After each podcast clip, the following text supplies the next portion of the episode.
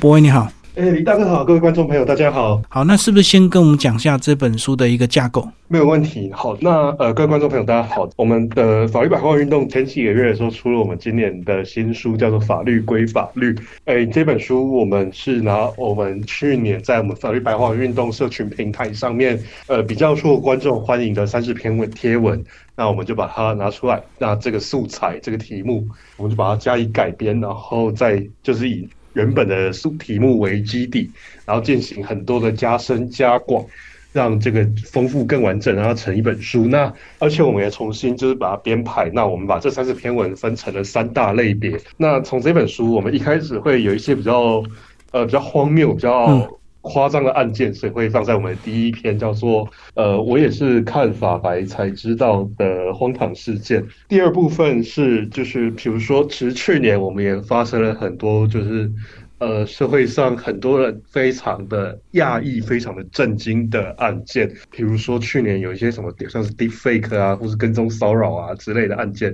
所以会放在我们第二部，叫做“我也是看法白才知道的不公不义”。就是让大家回顾一下我们过去发生，其实去光是去年就其实有一些就是蛮让人难过的案件这样子。第三部分叫做我也是看法白才知道许多人在努力，那其实就是大家也知道台湾其实有很多的问题，我们其实就是长达几十年来，很多人其实一直在努力要让台湾变得更好。那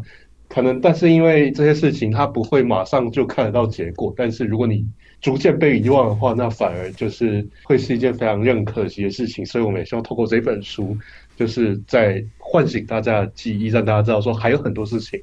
是很多人在默默努力的去完成它的这样子。好，那我们先从第一个部分来跟大家介绍，呃，收集了去年一些比较荒唐的新闻事件。像去年，我觉得大家可能最有印象的，应该是就是去年三月的时候的，就是鲑鱼之乱的部分吧。对，李大哥这部分应该有还有印象吧？是，那就是去年某个寿司店他们的行销策略，就是说，如果你的名字有鲑有鱼的话，可以打折。那如果是完全一样字，就是那个鲑鱼的话，那他甚至就可以免费让你吃到饱。所以就很多一开始大家会讲说，这就这种行销手法真的非常没有诚意，怎么可能会有人叫做鲑鱼？嗯哼，这样的，但是就是，但是他们也没有说你要一出生就叫鲑鱼。就是你如果事后去改名的话，他们也承认，就你你敢改名，他们就敢招待你。所以真的有人去改名，而且当第一个人去改名之后，这个就像连锁效应一样，是马上就噼里啪啦一群人也这样冲去改名，然后就引发所谓的“鲑鱼之乱”嘛。然后那时候我们看到这个新闻的时候，开始觉得很好笑，然后后来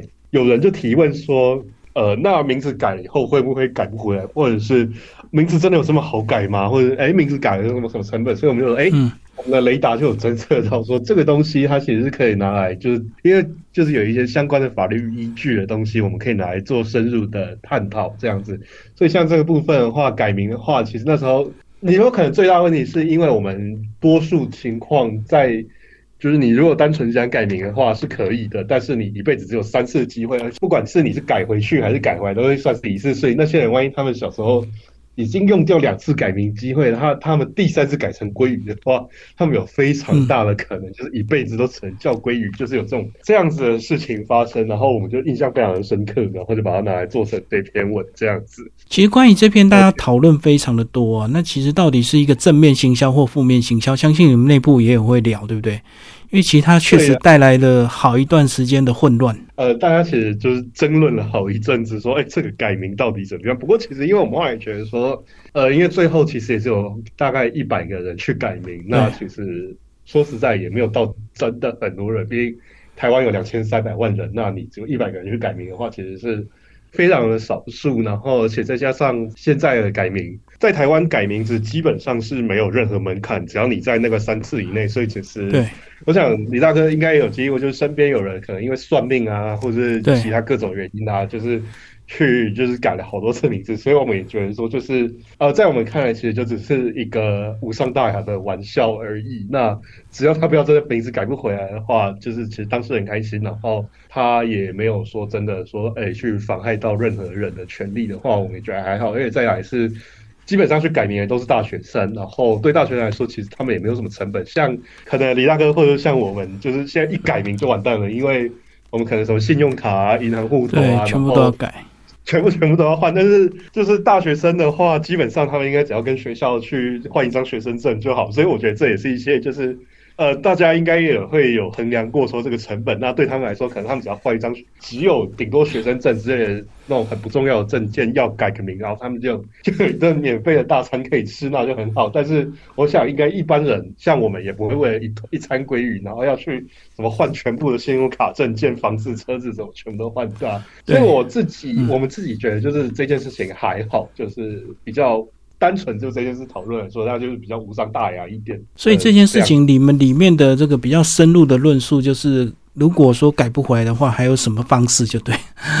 啊，对啊，说对啊，就当然还有一个改不回来嘛。那现在呃，除了我刚刚讲那种没有门槛的改名之，它就是三次限制之外，那当然它还有一些原则上的规定，比如说你跟你一定亲等内的亲属是同名同姓啊，或者你公司学校里面有人跟你同名同姓。或者是可能你所在地，比如说我在台北，那台北刚好出现一个同一犯，他跟我同名同姓，就是这种很极端的状况。那他可能就是那些鲑鱼，他如果真的改不回来的话，他可能真的要去拜托他的爸爸妈妈把名字去改成鲑鱼，然后他再改回来，然后他爸妈再去改回来。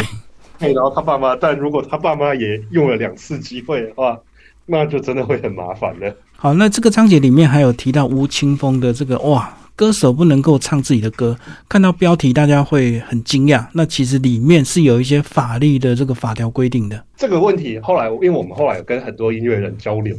然后也跟过一些就是专门在做这些案子的律师交流过。我们后来其实有发现，就是吴青峰这个案子其实是蛮常在音乐界发生的事情，就是。呃，可能音乐人刚出道的时候，他们就是因为有好的作品，然后被唱片公司看中，然后就这样出道，然后就很红嘛，对不对？对。但其实中间，你跟当你被唱片公司签进去，就是签进去这个动作之下，就是你不懂法律的话，那其实很多音乐人会这样，就是白白被唱片公司吃亏了。就是唱片公司如果稍微没有一点良心的话，他们就拥有很多授权条款，然后在著作权法就是签了所谓的专属授权，就是你的这些歌的。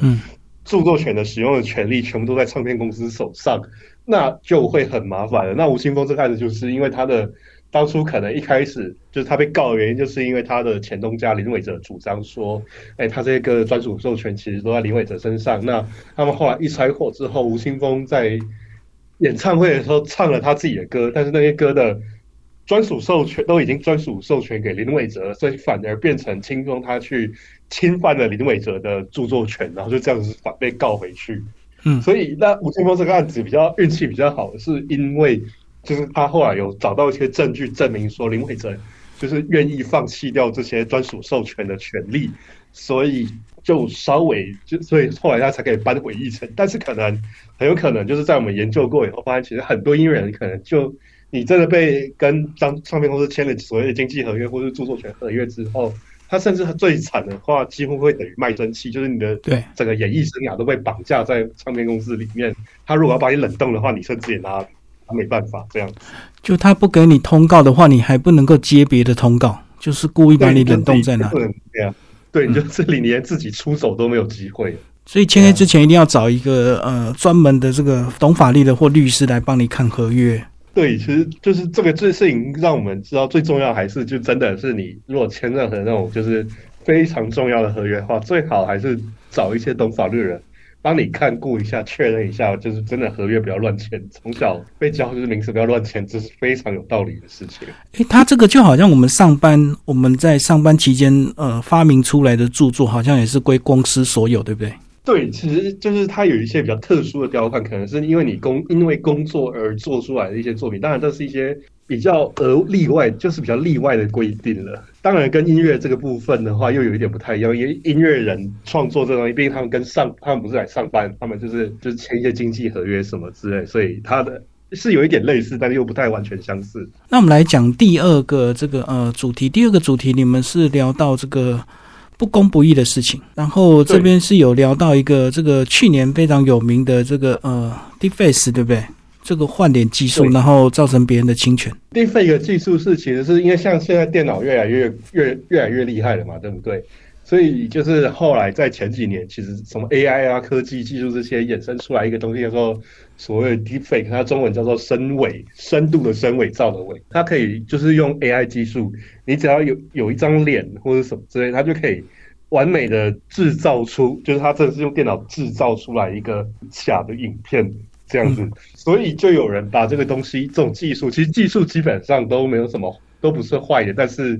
就是看谁在用嘛。所以就有人去动了歪脑筋，然后就把国内可能女性的政治人物、女性的艺人、女明星、女性的可能 YouTuber 什么之类的，他们的脸抠下来，然后把它拿去跟就是 A 片合成在一起。对，然后他们就是开了很多那种就是私密的群组，然后去在里面散播，然后甚至卖钱这样子。然后这件事情被揭发了以后，呃，我们才发现说，其实但是就是因为法律其实是没有跟上这件事情，所以。他这样子的行为，在法律上来说很难去评价他，你只能用一些比较枝微末节的擦边球，就是在我们抓到那个嫌犯之后嘛，对不对？那我们只能用一些很就是可能这些擦边球的方式把他抓起来，但是我没有那时候才发现说我没有办法去有效的去呃去把这个人完整的，就是去遏制这些这样子的行为去处罚他。对。那其实这件事情也是，就是我们需要去警惕的一件事情，就是科技其实现在进步的速度是比超越我们想象的。那呃，今天还他是拿这种事情来，他只是做成 A 片而已。那反过来说，我们是不是可以拿去把它合成成某个知名政治人物的谈话？然后就是散播更多假消息出去，那其实这种事情，我们就需真的是非常需要去警惕它，因为它可能会造成整个社会的混乱，或是什么之类，或是我去把它拿来合成成某个知名上市上柜公司的董事长，那讲出什么话出来，然后那就影响到我们的金融秩序嘛，对不对？其实这些都是有可能发生的，而且它现在因为科技进步成这样子的关系，所以它的成本制造成本又很低，几乎是你有一台电脑。你就可以来做这种事情。那，所以我们就是其实第一个要思考，就是说，那法律能不能就是及时赶上这些东西，就是在尽可能在最快的速度里面去能去跟得上社会发展，然后特别是这种新兴科技的发展，我们有没有办法用让把我们法律去。赶快赶上这些脚步，去防止我们能想到这些不好的事情发生。嗯，这是我觉得这一件事情它基本上背后一个非常深远的含义。对，这个如果是合成照片，我们都现在有一定的这个智慧能够判读，而且我们也会预防说这个照片可能是假的。可是合成影片算是比较新的技术，所以有时候我们乍看之下，大家都会以为是真的，那可能就会造成造成更多的一个混乱或者是犯罪。对啊。就是影片毕竟跟照片就是又有点不太一样，就是好像很少人能就现在很难去看得出来它是假，这就真的非常的麻烦了。嗯，所以等于我们的法律就要尽快更新，面对这样的一个犯罪要有一个处置就对了。因为像后来法务部也有提出相关的修正案，就是我们刑法现在有修正，就是你这种虚伪影片的话，那他可能也会有一些加重的刑事责任这样子。嗯，就是为了去再让这种事情不要再发生。好，那再来呢？呃，这个部分还有讲到跟骚法，哎，跟骚法好像也是最近这个通过之后，大家这个讨论度很高的。呃，其实跟骚法这个问题在台湾也讨论蛮久了，因为像我们邻近的日本啊，他们其实也是在大概前几年就有通过类似就是跟踪骚扰防治的法律。那台湾其实这大概可能从三四年前就有在讨论，就是上一届的立法院在上一届的时候，就是上一届的立法院其实就有相关的草案出台。那主要是因为可能就是包括定义不太明确，或者是。因为他实行的时候是要警察去执法，然后警政署有反映说这样可能会让警察就是突然间来了更多案件，那警力现在警力无法负担什么之类，就有各式各样的原因，所以这个法案一直迟迟未通过。那是这件事情是直到去年，就是屏东发生一件就是所谓假车祸真掳人事件嘛，那可被害人被发现的时候已经就是已经死掉，已经过世了。那啊，其实。加害人在好一阵子，就是那个被害人打工的地方，加害人其实一直在跟踪他，一直在跟踪他。但是因为可能我们呃，在过去我们基本上跟踪的，你顶多只能用社会秩序维护法去处罚他一个几千块的罚款。那其实说实在，这几千块，呃，你如果真的要跟的话，对他们来说是不痛不痒的嘛。因为你也只能说警察就只能去说，哎，你不要再跟了，然后再罚他三千块，然后完全没有任何的处置方式。所以那时候这件事情就被认真反省，就是如果我们那时候。呃有跟踪骚扰的防治，有法律可以去制止、有效制止这种跟踪骚扰防治的行为的话，那是不是就可以防止后来这种不幸的事情发生？所以，呃，立法院的时候就是重新开启了跟骚法的讨论，那后来才制定出现在的跟踪骚扰防治法。那最近为什么大家可能会有印象，也是因为跟骚法在今年，哎，它毕竟就是知识体大，它牵涉很多事情，所以就是还有相关的配套要措施要准备什么之类，所以它后来定在今年的六月实施，所以在上个月上路这样子，然后警察什么都让大家都准备好来执法了。那上个月上路，因为马上就有案件，就是有三四个人、好几个人因为这样子被警察抓起来，然后因为跟骚法也有赋予，就是。你可以去把它积压起来。如果你反复反复实施啊，我们可以写可以把这个人积压，然后也真的在六月上路一两个礼拜。就真的有几个人被挤压起来了，所以这个跟骚法是这样子。然后跟踪骚扰其实它防止的就是跟骚法，我们在法律里面规定了八种跟骚行为，除了我们想象中的什么，哎，我跟在你后面就是实体的跟踪你走啊，我跟到哪之外，其实也包括比如说网络传讯息，因为现在科技也发达嘛，是每个人基本上只能用手机大家用讯息沟通。那我每天传骚扰讯息，或者是那种恐怖情人每天那边传讯息跟你早安、午安、晚安，然后或者是传讯息让你就是觉得很精神、很有压力的话，这样。的行为也会算是跟踪骚扰的行为之一，因为像上个月被抓的其中一个人，他就是一直传讯息，传到被害人受不了报警了，然后就用跟踪骚扰防治法把他抓起来，这样子。所以这样子就可以这个预防犯罪，就对。如果真的有这么严重的情况，警方是直接可以处置，不用等到法院的判决嘛？对。哎，就是跟骚法，它其实最重要就是让警察可以在第一时间就介入，就是你就赶快去报警。然后以前可能警察真的是拿他没皮头，但是现在有跟骚法，说警察你去报警的话，警察就可以直接开一张，比如说举报呃告诫通知，就是他有一个书面的告诫通知，说警告你不要这样再犯了。然后一旦警察开这些通知你还不听的话，呃，警察就可以直接把你抓起来。然后当你违反这个劝告的命令的警察命令的时候，你就会必要必须要付出相关的刑事责任。就是在你的跟踪骚扰变成更可怕的行为之前，我们就可以去用刑事法、刑事犯罪来处罚你这个跟踪骚扰行为，就是可以把你关起来，就是让它更有效、能更及时、更提前的去。介入，免得跟踪骚扰衍生成更大的悲剧，这样子。对啊，这个跟那个家暴一样啊。家暴如果说法官还没判决之后，有时候在那个空窗期，可能就会有那种危害或者是真的死亡事件了。对啊，这其实就是有点像类似保护令的概念啦。就是你看现在保护令也是嘛，就是规定说你好，你不准接近他多少范围内嘛。你一违反，那就是呃违反保护令，他其实也是犯罪，我就可以警察就把他抓起来，然后